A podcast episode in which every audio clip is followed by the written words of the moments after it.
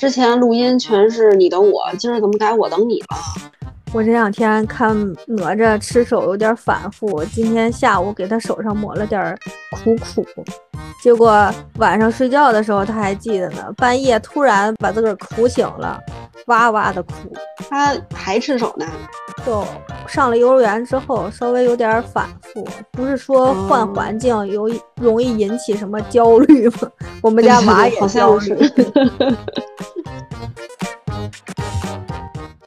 大家好，我是睡不醒的苏糖。大家好，我是睡不醒的鬼财神。咱俩这是怎么了？进入冬眠了吗？俗话说，春困秋乏夏打盹儿，睡不醒的冬三月。我觉得我现在应该是在乏和睡不醒之间，尤其是早晨就各种起不来。我们家布布已经懒得叫我了，就基本上早晨直接给我把门关上，让我睡了。布布是真的好，但他一个人玩多无聊啊！你得再给他买点玩具。这不又双十一了吗？又到了一年一度剁手的季节，不知道大家的购物车准备好了没有？最近双十一是越来越早了，我看这好多预付款都交完了呀。对，刚十月二十几号的时候，我看那个双十一的宣传就铺天盖地了，好多直播带货的全开始了，预热越来越早。我之前看我朋友圈有人说十月底的时候，他就说我的我的双十一结束了，都买完了是吗？我我反正最近双十一参加的也少了，一个是因为那些。就满减算法真的是伤害性不大，侮辱性极强，就算不明白，你知道吗？感觉自个儿数学是有多差。就别人家的那个家长，就明明白白如数家珍，什么这个加这个，那个加那个，我听着就跟傻子一样，就根本就连规则都没读懂。我在想，也不是日语呀，每个字儿我都认识，连起来我怎么就不明白了呢？而且最怕的是什么？自己吭哧吭哧算半天。没便宜多少，就觉得自个儿是不是智商被碾压了？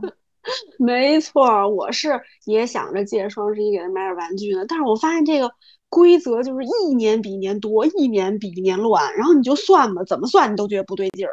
最怕的就是，哎，你算完了，第二天秒杀比你算的还便宜。而且有的时候双十一过了之后，然后你一看那个价钱比之前还便宜。还有，他还有另外一种不拼智力的方法，就是拼手速，就卡着那个闹钟一直点点点点点点。反正我是没成功过，感觉就还不如抽奖呢。就抽奖，虽然你没抽中，但你好歹在那个奖池子里头。但抢东西感觉就根本就不带我玩儿。我也是从来没抢中过，就是我妹他们娃圈不是经常抢娃嘛，然后就有时候让我跟老王帮着一块儿抢，他们好像是。你绝对不能用 WiFi，然后一定要用 4G，最好是 5G。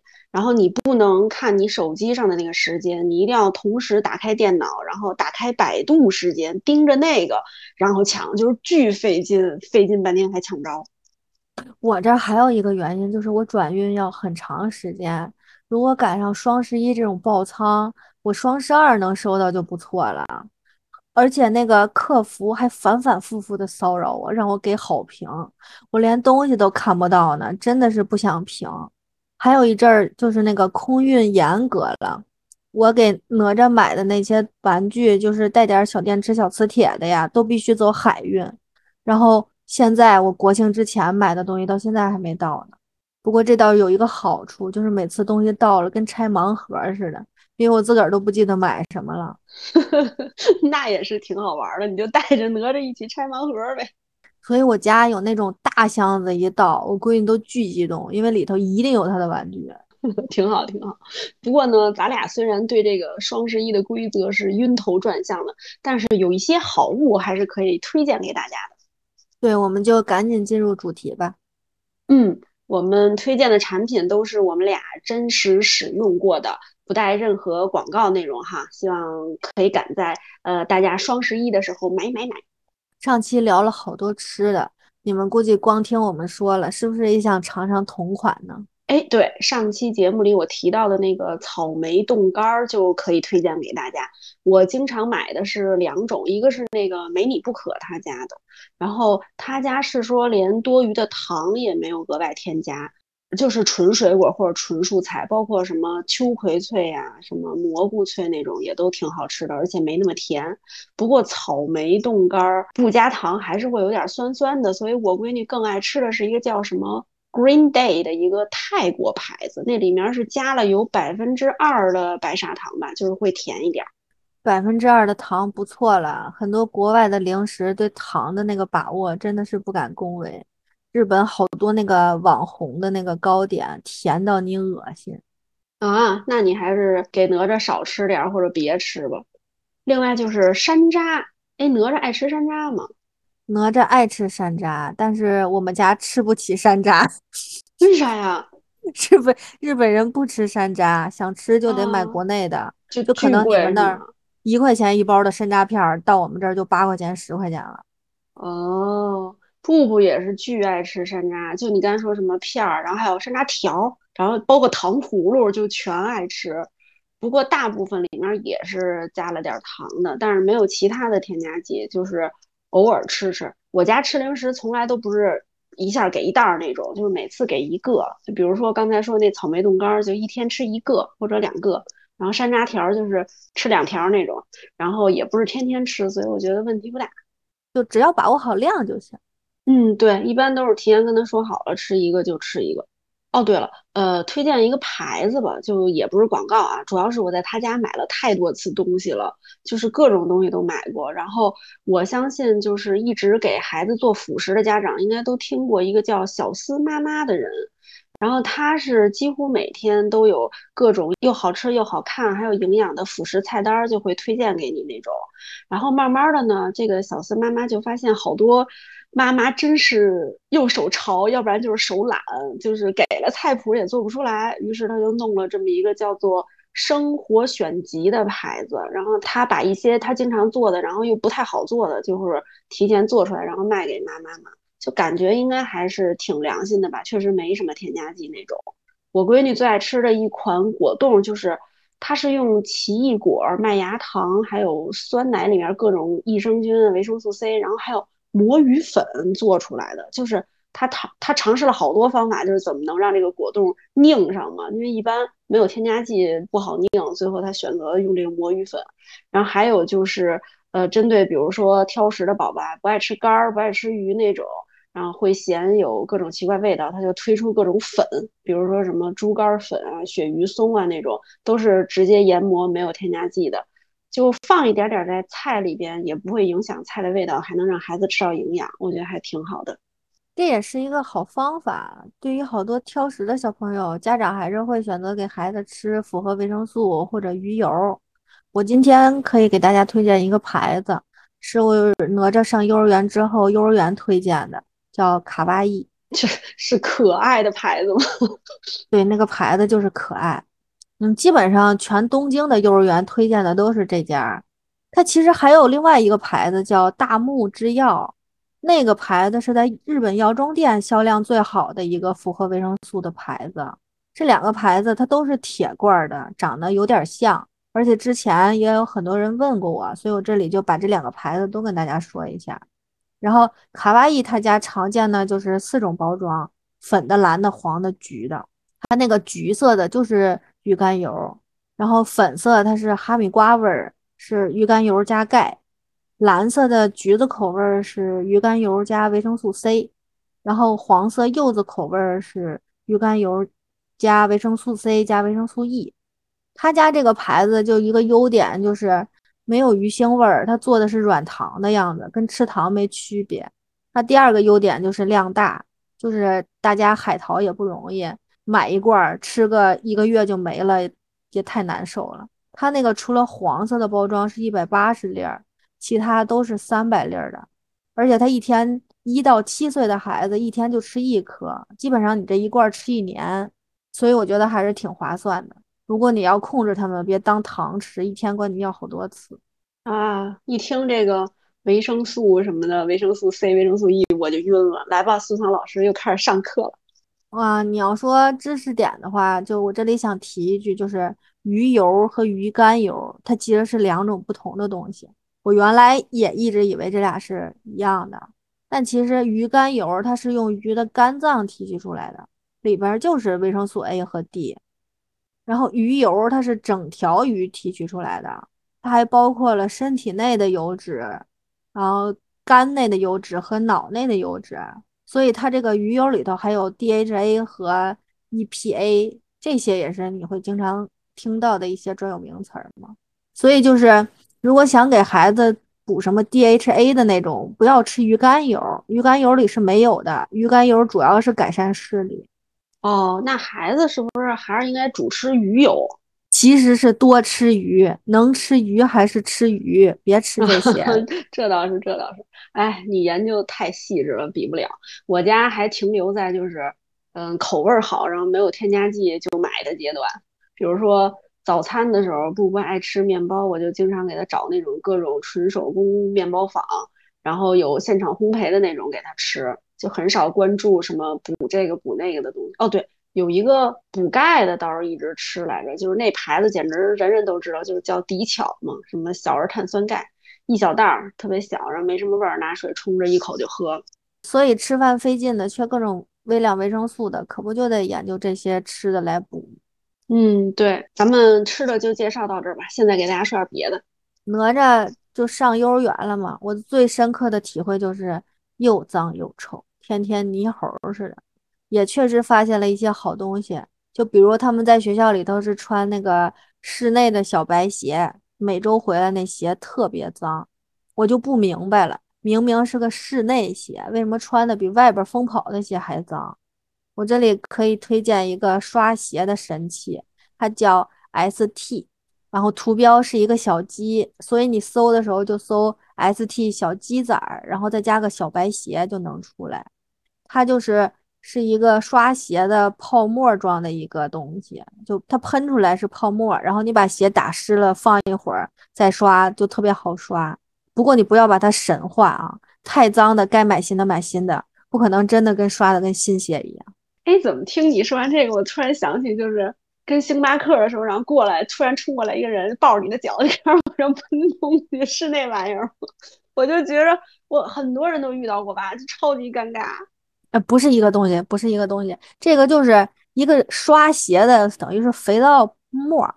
嗯，他们那不就是什么？哎，姐，我给您喷一下，小白鞋马上变成新的，就特受不了。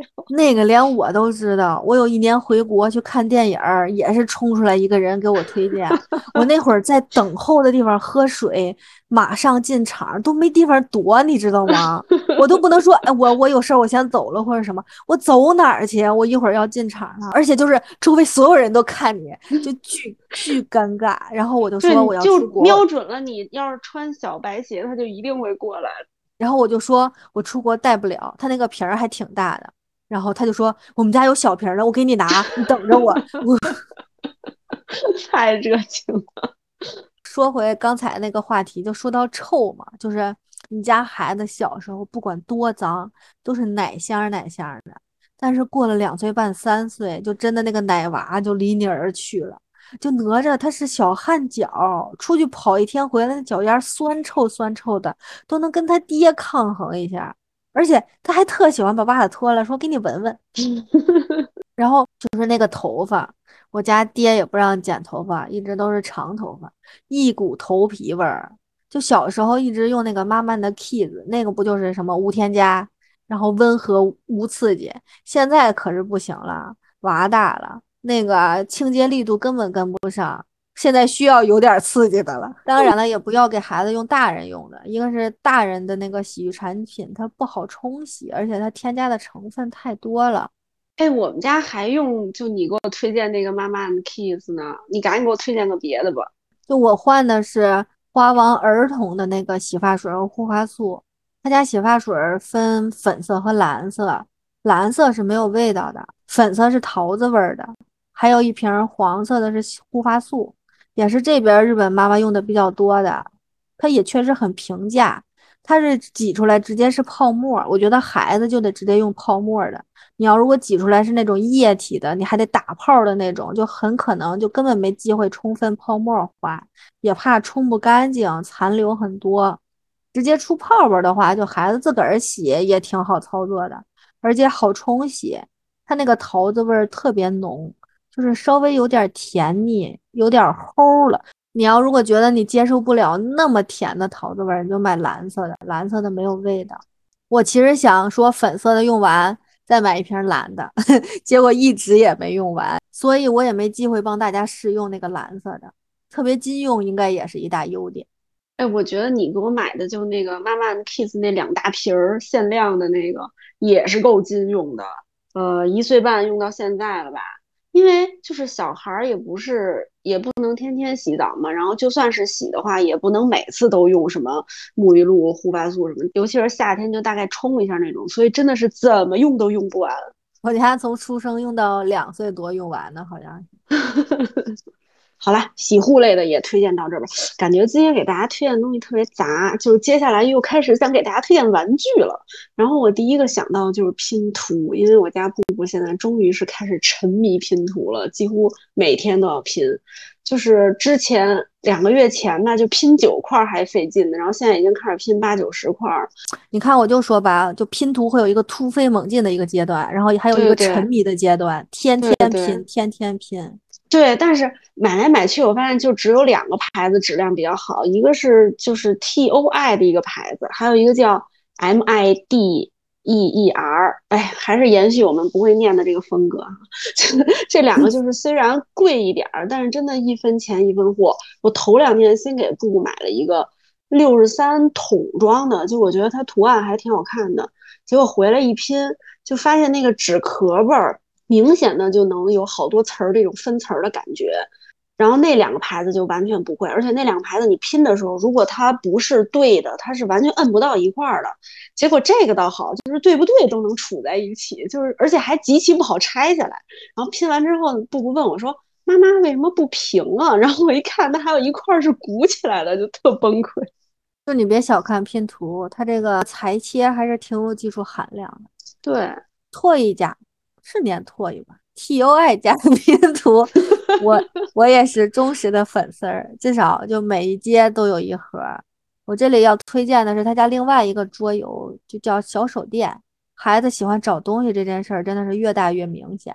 这个玩具就是让你在一大堆图案中找到你想找到的，而且能增加好多的词汇量。我觉得对培养专注力也有好处，也是哪吒翻牌子很高的一个玩具。哎，你说这个，我感觉特像之前我买了一本一本迷宫书，哎，就是它也是那个书配一个呃小的荧光灯的笔，然后呢拿那个笔在书上一照，就是原来书上没有的图案就会显现出来了，然后有点那个解谜破案的意思，就孩子觉得特神奇，还挺喜欢玩的。不是一个东西，我们这个小手电是纸壳本，没有灯，没有笔，你去搜一下就知道了。好嘞，我一会儿看看。还有一个最近哪吒沉迷的玩具就是粘土。粘土的好处不用多说，这种发散性玩具就对孩子的智力是特别好的，而且一直练习手指的灵活度，经久不衰。从小玩泥巴，现在玩粘土。我家玩的，我家玩过挺多牌子的粘土的。最早的时候我也尝试过自个儿做，因为都说自个儿做的安全，结果真的是失败的一塌糊涂的。没有别人家妈妈那个水平，怎么粘土还能自己做啊？哦，他们就是面团加食用色素啊。后来我就是每次家里吃面食的时候给他揪一块，但基本就是一次性的，第二天就干巴了。然后我发现，就日本银鸟家有一款大米的粘土，就首先银鸟它是一个老牌子，就属于那种复古的牌子，而且大米。做的听着就安全呀，尤其是小时候，万一偷摸舔舔什么的。当然了，小时候你得看着玩，别真给吃了。而且大米粘土如果变干变硬，你就往里加水使劲揉，能软回来。所以玩到后面就成了我闺女在前面跟那玩，我在后边一块一块的给她加水揉。缺点就是感觉它好像比一般的粘土容易干，但这个材质绝对是低幼宝宝的首选。粘土是不是跟橡皮泥差不多呀？我家我记得就咱小时候玩的那个牌子，不就是什么培乐多彩泥？然后我现在给布布买的也是这个，就发现还是小时候的那那个味道，但是也不知道那个味道有没有害。但是我想，我小时候天天玩，好像没怎么着，就让他玩吧。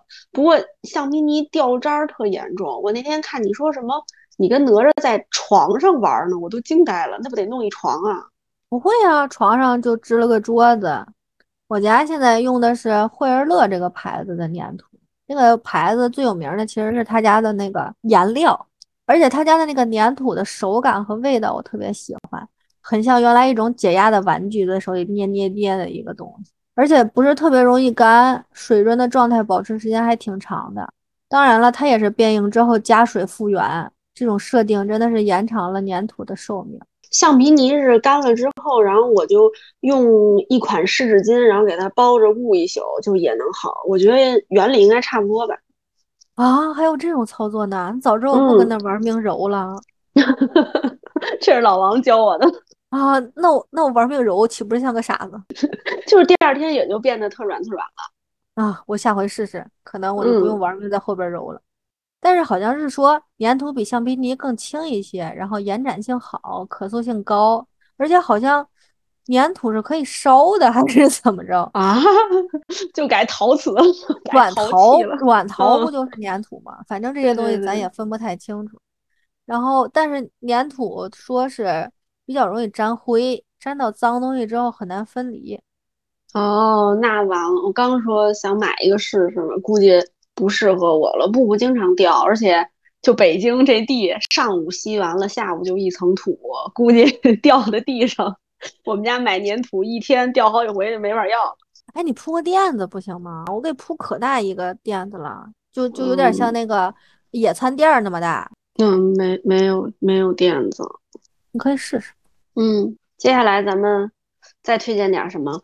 那我再给你推荐个高级的玩具吧。最近这个编程真是太火了，它本质不就是增加孩子的逻辑思维能力吗？我这里要推荐一个编程玩具，它就是马塔编程机器人儿。